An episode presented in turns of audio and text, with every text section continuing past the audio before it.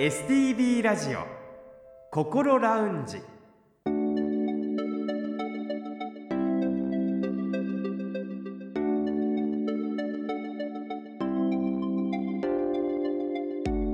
おはようございます。北本隆夫です。今朝も聞いてくださっていますか？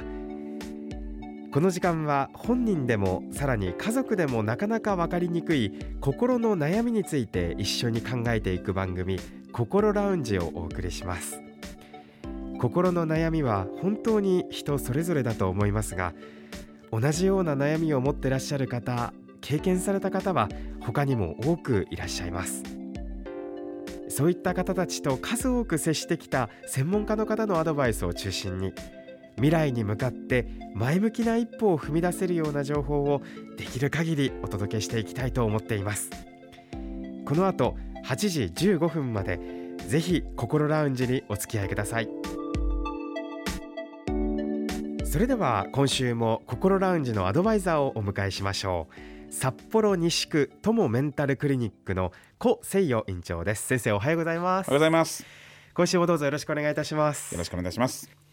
さて12月の心ラウンジですが高先生からのご紹介で精神科特化型訪問看護を手掛けてらっしゃる株式会社ノースアクト代表の中村真一さんと管理責任者の富井仁さんへのインタビューを12月4日から先週までの3週にわたってお届けしました。現場ならではのお話をたくさん聞くことができてとても勉強になりました。そこで今回はそんなお話の中で印象深かったポイントについて胡先生と一緒に振り返ってみたいと思います。まず12月4日ですが会社設立までの経緯を伺って病院に来られない方に医療を届ける橋渡しをするために会社を設立したという熱い思いがとても伝わってきましたね。そうですね。私も彼らも昔は精神科の病院にみんないたわけですけれども、はい、精神科の病院はとてもいいところなんですよ。患者さんを、えー、治してような頭をこり出すと。でもそこでやっぱりじれったい思い皆さんしてたと思うんですけど要は患者さんがやってくるまで何もできないっていうことなんですよ。じゃあそもそもですね入院しなくても済むようにどうすればいいかって彼らも考えてましたよね。ということはやはり普段から生活の場で悪化しないようにちゃんとした生活できるように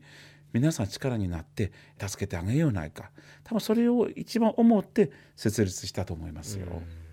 お話にもありましたけどやっぱりもう生活のほとんどは家で行われているわけでその家に誰かが来てくれるっていう安心感は患者さんからしても大きいですよね。そうですよ。特に私医師ですので医師と患者は、えー、同盟を組んで仲間になって病気と戦う。しかし、えー、理想はそうでもどうしても医師対患者。対立してしまうんですよね。いやこれはしてほしい。いやダメだってなっちゃうんですけれども。そこでですねやっぱり訪問看護師さんが入ってきて患者さんの味方をしてくれる。うまく橋渡しをしてくれる。この存在はねとても大きいと思いますよ。はい。そんなお二方と高先生との出会いの話もありましたけれども。もうお二人はでも本当にまさに同盟関係というか一緒に同じ目標に向かって進んでらっしゃる感じですよね。そうですね。この二人は仲間ですね、うん、患者さんをどうにかしたいと思ってですね、はい、ただね私高生って美しい名前なのにね丸っこいおっちゃんってねがっかりさせたと思いますね。お話にありましたね。あの、はい、講演会にお二人が行かれて、はい、お話しされるのが高誠代さんだっていうことで、はい、えー、美人の女性が登場すると思ったら先生が出てきたと。そうねビールパラのねおっさんが出てきたんですよね。この話いろんなところでされてるみたいですよ。いらんこと言うねこの二人。さて12月11日は精神科特化型訪問看護の詳細そして利用方法などについて。そしてその次の週はこの地域活動支援センターとグループホームについてお話を伺いましたが、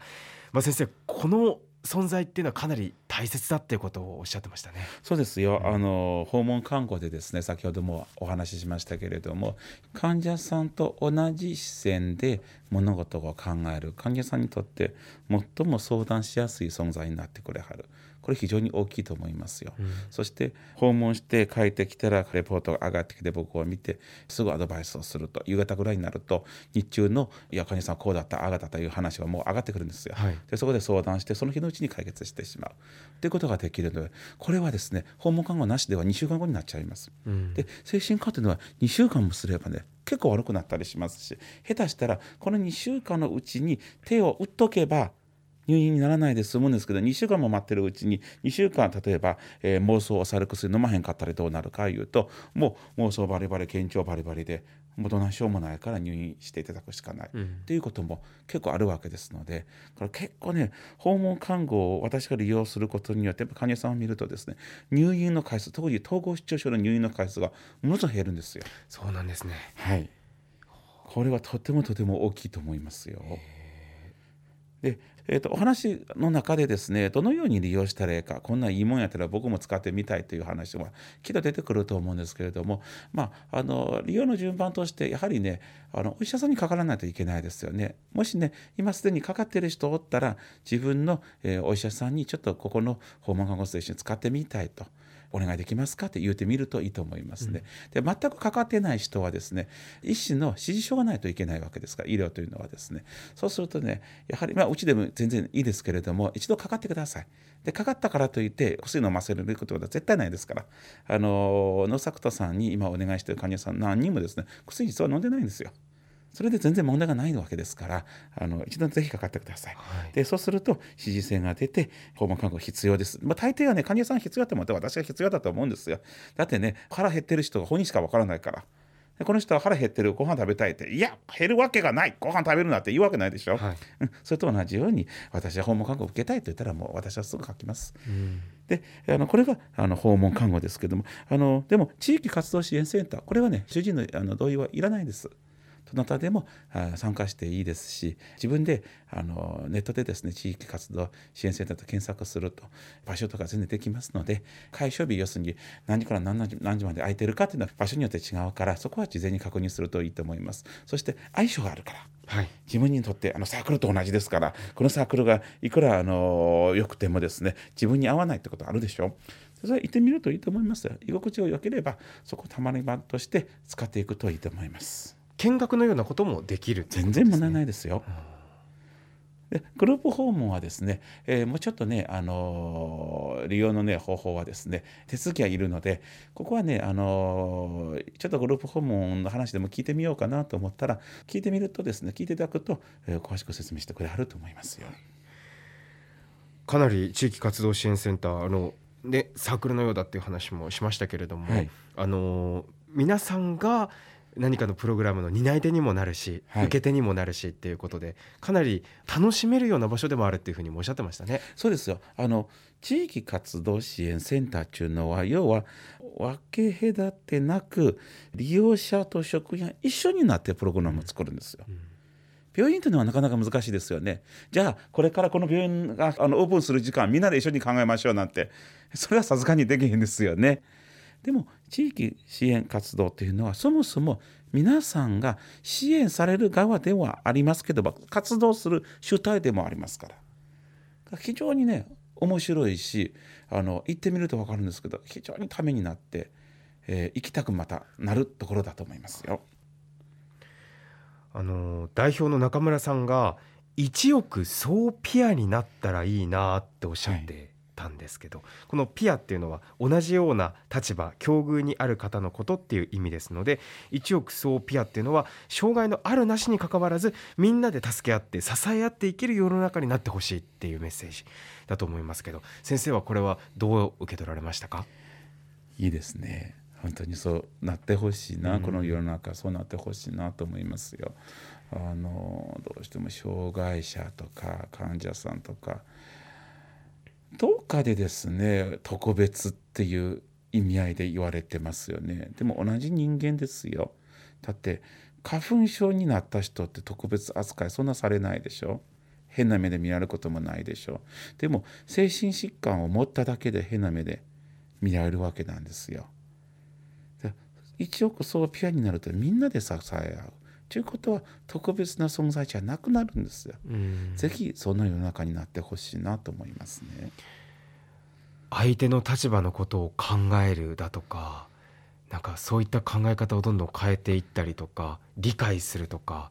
そういったこう考え方を変えないといけないってことですよね。私と思いますよ。あのどこまで精神疾患を特別扱いするのって思う時があります。うん、あの病気ではありますけれど他の病気とそんな変わらないですよ。まあ、もっとも1億総ピアやったらじゃあ残りの2000万はどうすんのって。そんな細かいところはいいんです。もうカットするって言ってました。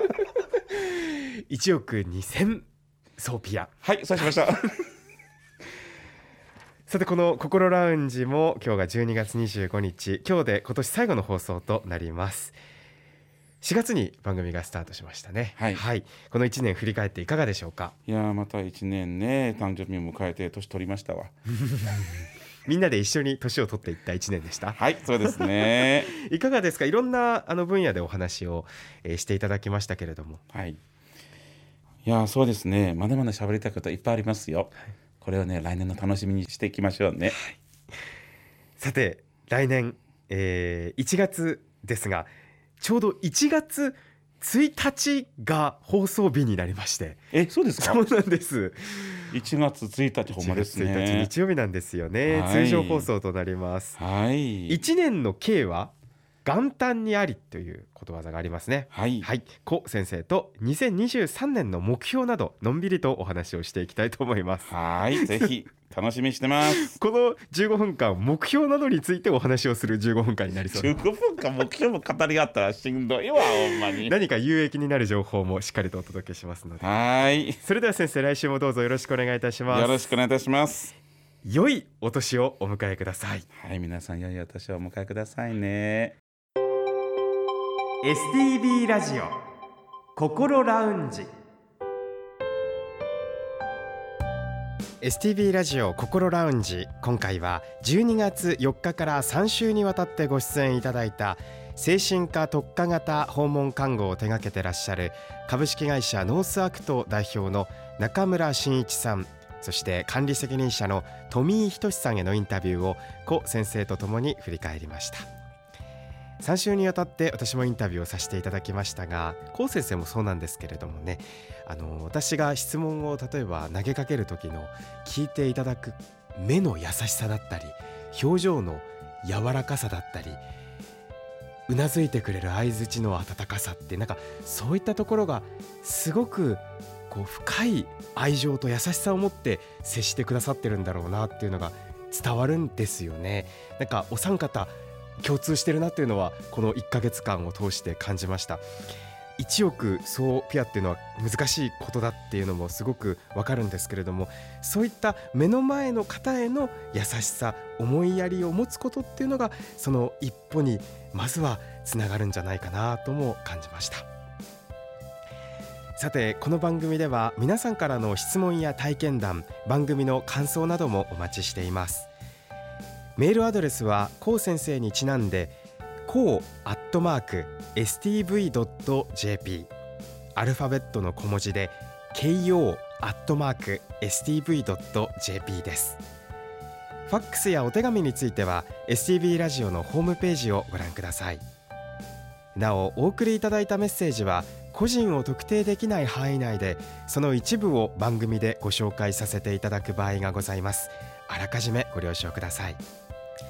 それでは STB ラジオ心ラウンジ。来週1月1日も通常放送です。ぜひお聞きください。北本隆夫でした。良いお年を。